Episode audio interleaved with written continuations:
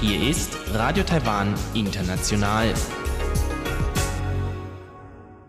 Herzlich willkommen zum halbstündigen deutschsprachigen Programm von Radio Taiwan International an diesem Samstag, den 15. Februar. Am Mikrofon begrüßt Sie Karina Rother und folgendes haben wir heute für Sie im Programm. Im Blickpunkt geht es um die Epidemieprävention gegen den Coronavirus und seine Auswirkungen auf Arbeitnehmer in Taiwan. Im Kaleidoskop nehmen Sie Elon Huang und Eva Trindl heute mit auf ein Fest der Ureinwohnergruppe Pinoyo-Mayan in Taidong in Ost-Taiwan. Nun zuerst der Blickpunkt.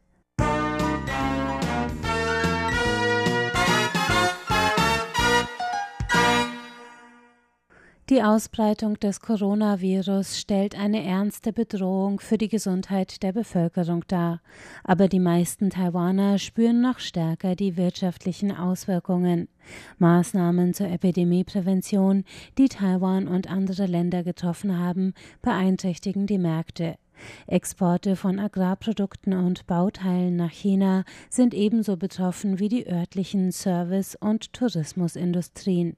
Der Flugverkehr in Ostasien ist ausgedünnt, Reisende bleiben aus und öffentliche Räume wie Restaurants werden von besorgten Bürgern wegen ihrer möglichen Ansteckungsgefahr gemieden. Um die Verluste einzugrenzen, verlagern viele Inhaber einen Teil der wirtschaftlichen Belastung auf ihre Angestellten. Einige Restaurants und Reiseunternehmer verordneten ihren Angestellten mehrere Tage unbezahlten Urlaub pro Monat. Verkehrsminister Lin Jialong rief dazu auf, von solchen Maßnahmen abzusehen. Wir hoffen, dass Angestellte nicht zur finanziellen Entlastung entlassen oder in Zwangsurlaub geschickt werden.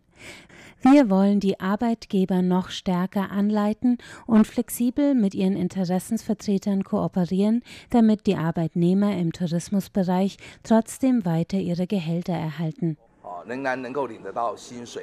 Am Montag hat das Verkehrsministerium daher Subventionen in Höhe von umgerechnet 611 Millionen Euro für die geschädigte Tourismusbranche angekündigt. Auch steuerliche Entlastungen werden diskutiert. Noch viel mehr Arbeitnehmer sind von der Verlängerung der Schulferien betroffen. Alle Schulen, die ursprünglich am 3. Februar wieder öffnen sollten, bleiben mindestens bis zum 25. Februar geschlossen. Arbeitende Eltern sehen sich mit dem Problem konfrontiert, keine Betreuungsmöglichkeit für ihre Kinder zu haben. Das Arbeitsministerium hat daher die Möglichkeit zu sieben Tagen Betreuungsurlaub zur Epidemieprävention eingerichtet. Bei Kindern unter zwölf Jahren kann ein Elternteil sich für sieben Tage von der Arbeit freistellen lassen, der Arbeitgeber muss den Urlaub gewähren. Doch der Urlaub ist unbezahlt, kritisieren NGOs. Die Eltern von unter Zwölfjährigen sind meist relativ jung mit relativ niedrigem Einkommen. Unter dem Gesichtspunkt sozialer Sicherheit muss der Betreuungsurlaub voll bezahlt sein, damit die Epidemieprävention nicht später soziale Probleme aus wirtschaftlicher Sicht schafft. Der Vertreter einer Lehrervereinigung betont, bei insgesamt einer Million 735.000 betroffenen Grundschul- und Vorschulkindern wäre die finanzielle Belastung im Falle einer Beteiligung des Staats am bezahlten Urlaub nicht zu hoch. Doch das Arbeitsministerium lehnt das ab. Als Vertreter des Arbeitsministeriums sagte Liu Shihao, dass die Belastung für Arbeitgeber dadurch zu groß würde. Der Betreuungsurlaub dürfe aber nicht vom Jahresurlaub abgezogen werden. Generell hofft das Arbeitsministerium, dass Arbeitnehmer und Arbeitgeber gemeinsam eine Lösung finden. Im Prinzip bitten wir alle, die Schwierigkeiten gemeinsam zu schultern. Arbeitnehmer und Arbeitgeber sollen zusammen zur Epidemieprävention beitragen.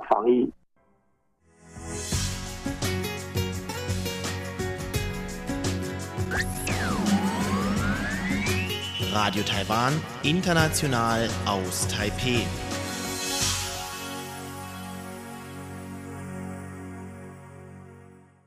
Es geht weiter mit Reise durch Taiwan, heute mit Elon Huang und Eva Trindl und die beiden nehmen sie mit nach Taidong an Taiwans Ostküste, wo Eva Trindl ein traditionelles Fest der Ureinwohnergruppe Pinu Yumayan besucht hat.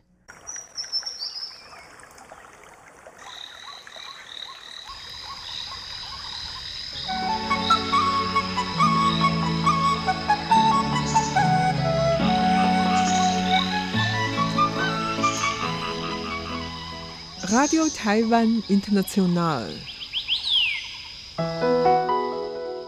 Reise durch Taiwan. Herzlich willkommen, liebe Hörerinnen und Hörer, zu der heutigen Ausgabe von Reise durch Taiwan. Heute am Mikrofon Eva Trindl und Ilon Huang. Ja, Eva hat sich bereit erklärt, mir ein bisschen von ihren letzten Erlebnissen zum chinesischen Neujahr oder Lunar Neujahr zu erzählen. Und zwar hast du die nicht hier in Taipei verbracht, sondern du warst in Taidong. Ja, ich war also die ersten paar Tage in Taipei, habe noch gearbeitet bis zum zweiten Neujahrsfeiertag.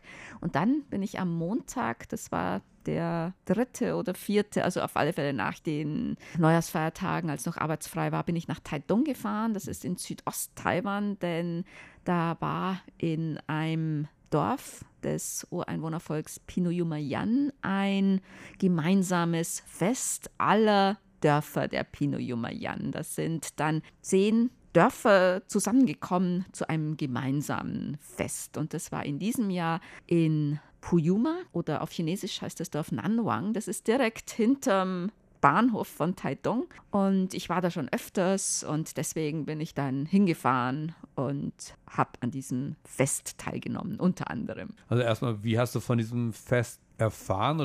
Also ich war schon öfter in Taidong und auch in diesem Dorf und habe an deren traditionellen Festen teilgenommen.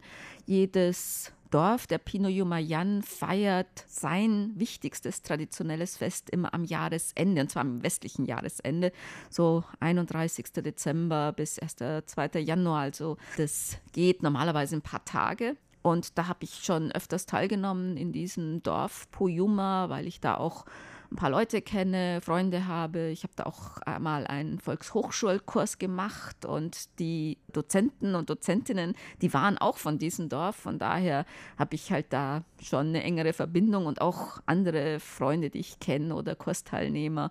Und da tun wir uns auch manchmal zusammen ne, und sind dann zu dritt, viert, fünft und fahren dann hin und nehmen dann an solchen Festen teil und treffen dann Freunde.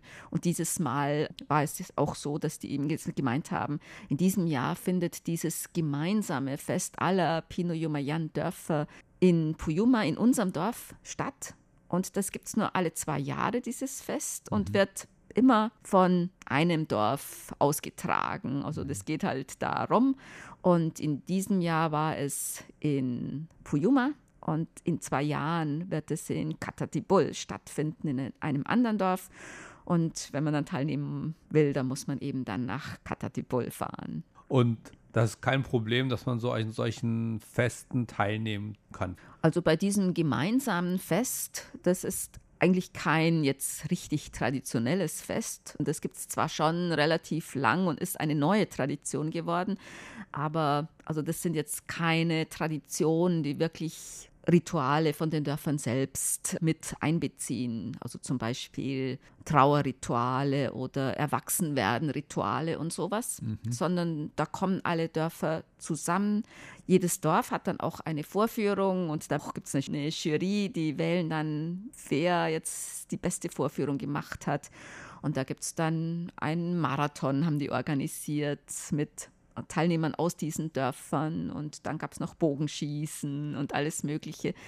Und da kann eigentlich jeder, der da hinkommt, das ist ein, in einem großen Park gewesen, Nanwang.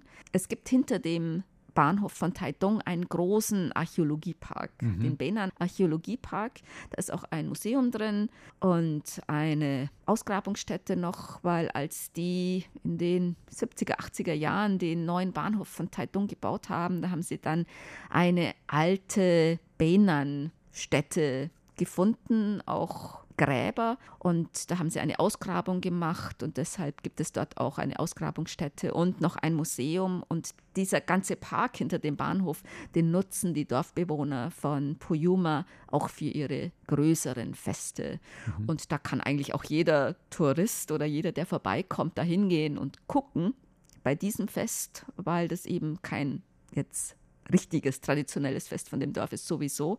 Da kann eigentlich auch jeder natürlich hingehen. Aber auch bei den traditionellen Festen, solange das öffentlich ist, in mhm. einem Park, auf dem Dorfplatz und so weiter, kann man dann auch teilnehmen. Man kann auch gucken, solange man die Rituale nicht stört natürlich. Also man kann da natürlich nicht jetzt sich vordrängeln und wenn die dann tanzen, einen rituellen Tanz machen im Kreis, dann in die Mitte preschen und dann fotografieren oder so. Das ist natürlich nicht gern gesehen. Da wird mhm. man dann auch sicher rausgezogen. Das macht normalerweise auch keiner. Ja. Aber solange man nicht stört, ist man willkommen zu gucken, obwohl die diese Feste nicht für Touristen machen. Ja. Also das sind ihre eigenen Feste. Kann jeder von draußen kommen, kann sich das mhm. ansehen, solange es öffentlich ist. Und bei manchen Tänzen oder so, wenn es dann jetzt nicht mehr so traditionell ist, dann kann man dann sogar mitmachen. Manchmal, wenn man die traditionelle Kleidung anhat, Blumenkranz auf dem Kopf hat, das ist deren Zeichen sozusagen oder deren Erkennungszeichen, der Blumenkranz auf den Kopf. Und manchmal können auch Touristen einfach mittanzen. Aber das ist dann jetzt nicht mehr der richtig rituelle Teil natürlich, mhm. sondern eher der Teil, wo dann das alle Spaß haben. Ja. Es gibt ja eben öfter mal so Events oder Aktivitäten, das ist dann extra für Touristen. Mhm. Da weiß man nie so ganz genau, ist das jetzt authentisch oder ist da jetzt extra irgendwie was extra lustig oder bunt gemacht, damit die Touristen da ihren Spaß haben. Aber eben dabei kann man schon sicher gehen, also wenn man sich für Tradition interessiert und so, wenn man sich das anguckt, dann kann man schon da sicher sein, dass man da ein bisschen was Authentisches sieht. Also bei diesen Ende des Jahres, also 31. Dezember, das ist halt wirklich das traditionelle Fest im Dorf. Die machen da nichts für Touristen. Mm. Und bei diesem gemeinsamen Fest aller zehn Pinoyumayan-Dörfern, da waren auch keine Touristen. Also das war wirklich, da haben diese Dörfer zusammen gefeiert. Also da waren kaum Touristen, da waren sicher auch ein paar, die kamen, um sich das anzugucken. Und wir, also ich war ja eigentlich auch ein Tourist, aber ich hatte auch halt die traditionelle Kleidung an und außer meinen blonden Haaren hätte man mir das vielleicht auch gar nicht angesehen, dass ich nicht dazugehöre. Mhm. Aber das haben die Dörfer halt für sich gemacht und die haben halt auch teilweise traditionelle Tänze gemacht, die sie teilweise auch wiederbelebt haben. Zum Beispiel dieses Speer- und Schildtanz, den, glaube ich, nur noch zwei Pinoyumayan-Dörfer haben. Und dann bestimmte Gesänge halt und Tänze und so weiter. Das haben die halt für sich gemacht. Ja.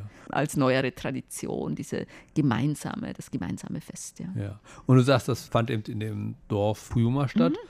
Und bei Dorf dann denke ich mir immer irgendwie was hoch in den Bergen, ein bisschen verborgen und so weiter. Aber das ist, wie du, glaube ich, beschrieben hast, eben richtig in der Stadt Taidong, in der Innenstadt Taidong. Also das ist jetzt nicht eigentlich in der Innenstadt, weil der Bahnhof von Taidong, der alte Bahnhof von Taidong war in der Innenstadt. Der neue ah. Bahnhof ist ein bisschen außerhalb, mhm. aber ist auch eigentlich Taidong Stadt natürlich. Ja und ist direkt hinter dem Bahnhof. Das heißt, es ist also jetzt nicht in Bergen oder so, da kann man vom Bahnhof hinlaufen.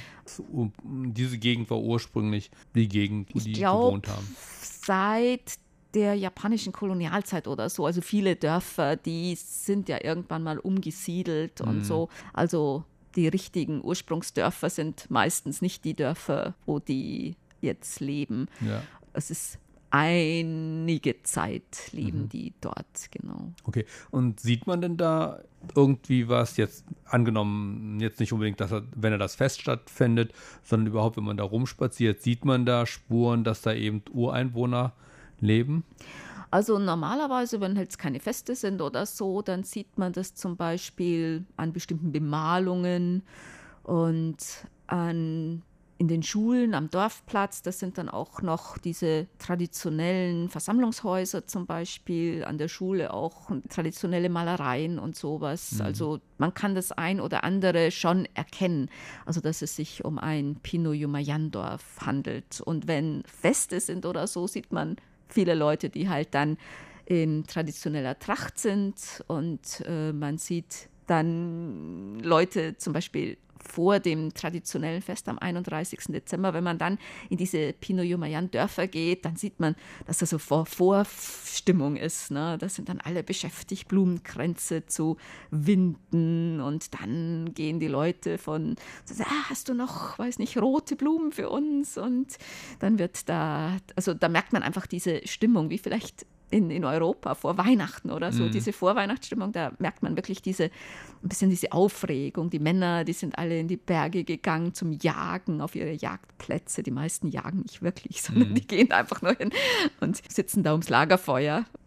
wahrscheinlich bräuchte man zum Jagen dann auch eine spezielle Lizenz oder haben? Äh, die Ureinwohner, die dürfen jagen und zum Beispiel ein Dozent von einem Kurs, an dem ich teilgenommen habe, der geht auch dann immer zum Jagen, also vor diesem Fest. Also das ist halt Tradition und der nimmt dann auch sein Gewehr mit. Mhm. Und als Ureinwohner kann er ein Gewehr haben zum Jagen. Oh, okay. Also nicht Ureinwohner dürfen das natürlich mhm. nicht. Und man darf halt eben aus traditionell zu diesem Fest, zu dieser Zeit dann jagen. Okay. Und du hast jetzt öfter schon verschiedene Namen genannt. Also gut, man sagt eben Ureinwohner Taiwans, aber es gibt ja eben sehr viele verschiedene Ureinwohner, einmal verschiedene Völker, sage ich mal. Mm. Ich glaube, 16 sind zurzeit anerkannt. Mm. Und dann aber innerhalb jedes Volkes gibt es verschiedene Dörfer mm. und so weiter. Und die sehen auch teilweise anders aus oder die haben mm. teilweise unterschiedliche Traditionen.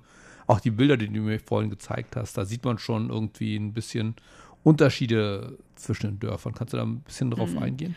Also bei den Pinoyomayan, die unterscheiden eigentlich so zwei große Gruppen, auch diese Zypen-Gruppe und diese Nauan-Gruppe. Die einen, da gibt es die Sage, dass sie von Stein geboren sind, die anderen von Bambus geboren sind. Und die sagen selber auch, wir können das sehen, also wir sehen anders aus auch. Mhm. Und bei diesen Dörfern, manche, die sind dann auch eher in Bergen gelegen, manche sind wie Puyuma eben in der Ebene gelegen. Und die haben natürlich auch verschiedene äh, Sprachgebrauch, Traditionen und sowas. Und es ist normalerweise so, dass jede Gemeinschaft oder jede Dorfgemeinschaft bei, das ist bei den meisten Ureinwohnervölkern so, dass die eigentlich so wie ein Staat für sich sind. Also traditionell gibt es da nicht diesen Gedanken von einem Volk, sondern von einer Dorfgemeinschaft mhm. oder einer Siedlungsgemeinschaft. Und das ist so bei den Pinoyomayan, bei den Amis zum Beispiel, die haben ihren eigenen sozusagen Bildungssystem, ihre eigene Regierung, traditionelle Regierung, ihr eigenes System. Und da hat das eine Dorf dem anderen nichts reinzureden. Mhm. Also das, die sagen immer so, eigentlich ist jedes Ureinwohnerdorf, jede Ureinwohnersiedlung sozusagen ein Staat für sich. Ja. Und obwohl die ähnliche Sprachen sprechen oder gleich, ist es halt doch eigentlich eine Einheit dann. Mhm. Wir können jetzt nicht so ganz in die Tiefe auf die einzelnen Unterschiede eingehen und so, aber auf den Bildern zum Beispiel, die ich gesehen habe von dir, da haben die zum Beispiel unterschiedliche Kleidung auch mhm. oder unterschiedliche Farben. Mein erster Eindruck von taiwanischen Ureinwohnern war immer rote Kleidung. Äh, was man so ganz früher gesehen hat, was man wahrscheinlich auch öfter mal so in Aufführungen sieht hm. und so weiter. Dann denkt man immer, alle taiwanischen Ureinwohner tragen rote Kleidung, aber das stimmt ja nicht hm. so. Nee, sowieso die Kleidung ist sehr unterschiedlich. Zum Beispiel Bonun, da ist das meiste eigentlich schwarz. Mhm. Und Amis zum Beispiel, das ist von Dorf zu Dorf, haben die jetzt ihre traditionelle Kleidung. Das ist von weiß, schwarz, rot, blau. Also da gibt es eigentlich auch alles. Und Pinot Jumayan auch. Da hat sich aber eigentlich erst in, im Laufe der Jahre sozusagen das natürlich auch sehr verändert. Mhm. Und man hat oft den Eindruck, diese rote Kleidung der Amis von den Aufführungen, das ist auch teilweise so ein bisschen verändert worden, eben für solche Events. Ne? Ja. Und auch eigentlich waren früher die Kleidungsstücke wohl auch eher einfacher.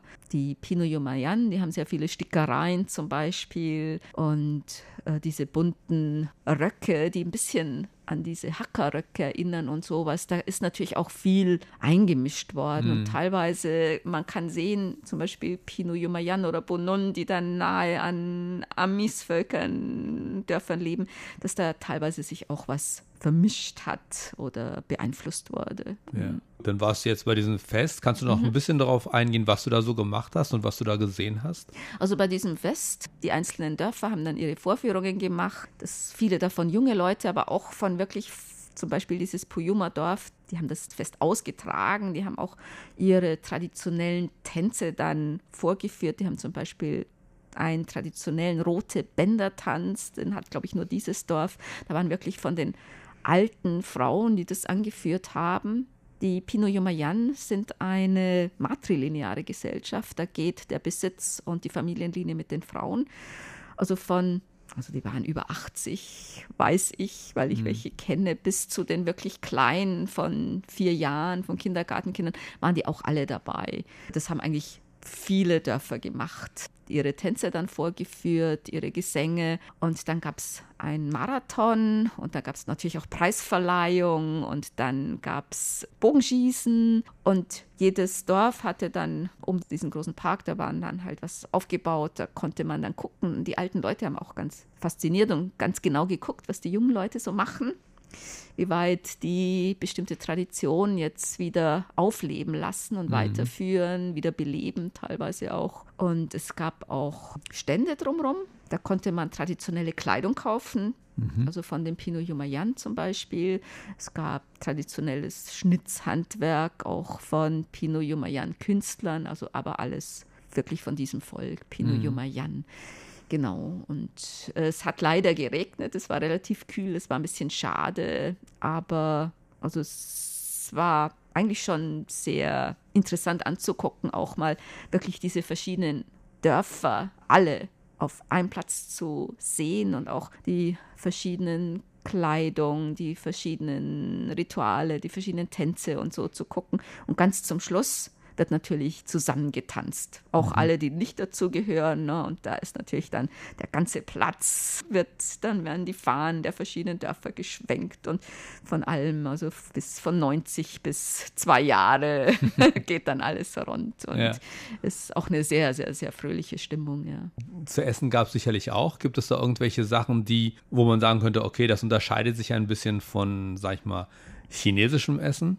Sehr. Also das, meistens das Ureinwohneressen unterscheidet sich sowieso von chinesischem Essen, das traditionelle. Bei dem Pinot Yumayan zum Beispiel, die haben ein traditionelles Gericht, das heißt Binariao. Das ist Klebreis, da wird ein Stück Fleisch, Klebreis, das wird mit einem Blatt umwickelt, das sehr wohlschmeckend ist und dann mit einem größeren Blatt von diesem Yuetao. Das sind so dickere Blätter und die werden mhm. dann gedämpft oder gekocht. Und das gibt es auch zu dem traditionellen Fest. Normalerweise werden die gemacht. Mhm. Das ist so Klebereis-Sachen. Und dann machen die auch immer so Hühnersuppe mit Reiswein. Also das ist auch ein sehr traditionelles Gericht bei denen. Das gehört auch immer zu diesen Festen.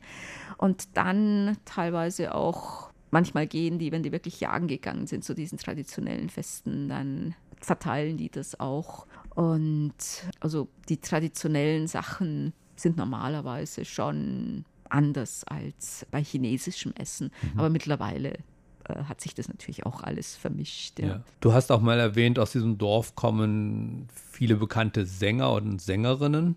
Haben die da vielleicht auch was aufgeführt in der Zeit? Oder? Es ist so, dass überhaupt unter diesem Volk Pino Yumayang gibt es eigentlich sehr viele bekannte Sänger und Sängerinnen. Mhm. In diesem einen Dorf, da gab es einmal einen sehr bekannten Musiklehrer und Komponisten. Der hat auch sehr viele Lieder auf Pino Yomayang geschrieben, schon in den 50er, 60er Jahren. Und aus dieser großen Familie gingen auch wieder sehr viele Komponisten, Sänger, äh, mittlerweile auch Popsänger hervor oder selbst Liedermacher. Es gibt einen sehr bekannten Polizisten, der hat dann auch selbst Lieder geschrieben und gesungen. Da gibt es mehrere bekannte Sänger und Sängerinnen. Die sind bei solchen Festen nicht also sehr als jetzt Stars oder so präsent. Sogar die, es gibt eine sehr, sehr bekannte Popsängerin, die heißt Zhang Hui Mei, Amei. Mhm. Die ist nicht aus diesem Dorf, sondern aus einem anderen Pino-Yumayan-Dorf, mehr in den Bergen. Und die nimmt auch manchmal an diesem traditionellen Fest teil, aber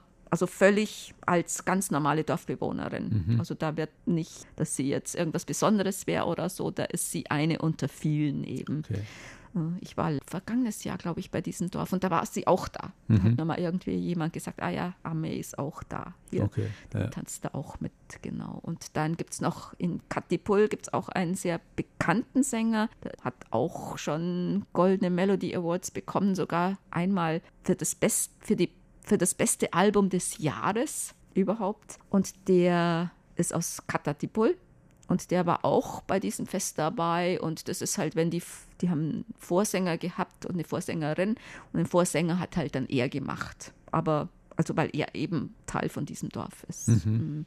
Also man hört das natürlich schon, ah, das ist jetzt St. Pui, der da singt. Oder das ist der und der, der da singt. Man hört es an der Stimme. Ne? Aber das ist jetzt nicht, dass die jetzt eine besonders herausragende Rolle dabei haben. Die sind da wirklich dann Teil vom Dorf und Teil Die von halten sich dann so ein Fest. bisschen zurück und spielen einfach nur. Die sind ganz genauso. Also klar spielen die dann oft eine wichtigere Rolle, weil sie die traditionellen Gesänge gut können, dass sie dann halt mal als Vorsänger sind oder Ja. dass die waren früher teilweise auch oft, haben diese Jugendgruppen dann geleitet und so. Von daher haben die teilweise sowieso eine bestimmte Rolle, äh, auch bei diesen Festen. Das ist aber ganz natürlich jetzt nicht, weil die jetzt berühmt sind oder Ja. so. Und du hast kurz noch erwähnt, es war eben nicht so gemütlich von dem Wetter her. Hat geregnet. Wie habt ihr euch dann, ihr wart ja ein paar Tage dort, glaube ich, und Hm. dann habt ihr euch irgendwie, ja, aufwärmen können oder so? Also normalerweise bei diesem Fest, okay, da musste man halt entweder dann zum Schluss mittanzen oder so, um sich aufzuwärmen oder sonst was. Aber zum Beispiel gibt es da in der Nähe auch Katatipul ist auch ein Dorf der Pino-Yumayan und in dieser Gegend gibt es sehr viele heiße Quellen. Ah, okay. Und meine, die Freunde und Freundinnen, mit denen ich da unterwegs war, die wollten dann in die heiße Quelle gehen, nach Katatipul, irgendwo hin, in Bergen. Und bei diesem Wetter ist ja ganz toll, ne? Aber ich vertrage irgendwie heiße Quellen nicht. Und deswegen sind wir da mit dem Mopeds dahin gefahren. Da da ein bisschen in das bergige Gebiet gefahren und die meinten dann, hier gibt es ja diesen Waldpark, ne, da kannst du ja erstmal Bergsteigen gehen oder wandern gehen. Ne? Und dann haben die mich da sozusagen abgeladen und haben gesagt, um fünf kommen wir wieder und holen dich wieder ab. Und die sind dann in die heißen Quellen gegangen und ich bin dann im Waldpark wandern gegangen. Das war auch sehr schön. Hat es auch gerade nicht geregnet. Das sind so angelegte Wanderwege und da habe ich sogar noch einen getroffen, den ich kannte. Das war ein Tourführer, also der Aha. Gruppen führt. Der kam dann irgendwann auch, da war der gerade mit der Gruppe unterwegs, die da in Taitung unterwegs waren. Und also das ist auch ganz nett, da kann man dann ein bisschen wandern gehen, genau. Ja. Also hast du Kultur und Natur erlebt und Hab mich offensichtlich sogar hat, bewegt. Und abends war ich immer in Taidong dann im äh, Tiehua Village. Das ist so ein, da gibt es immer Live-Musik Mhm. und drei Abende habe ich dann da noch Konzert gehört, also von morgens bis abends voll Programm, also Kultur und Natur und alles Mögliche. Also Taidong, würde ich sagen, ist wirklich eine Reise wert für alle, die Natur, auch Kultur erleben wollen. Und wenn man gerade so um den 31. Dezember dort ist, bei den Pino-Yumayan-Dörfern, kann man da auch mal vorbeigucken, kann da mal sich das angucken. Da kann man auch nichts falsch machen, solange man nicht, sich nicht vordrängelt. Also da muss man auch eigentlich keine Bedenken haben, dass man dann so, ja, sozusagen, jetzt gucke ich da irgendwie, wie die Dorfgemeinschaft da ihre, ihr Fest macht als Außenseiter. Das stört die nicht, solange man sich nicht vordrängt, solange Ja. man nicht stört.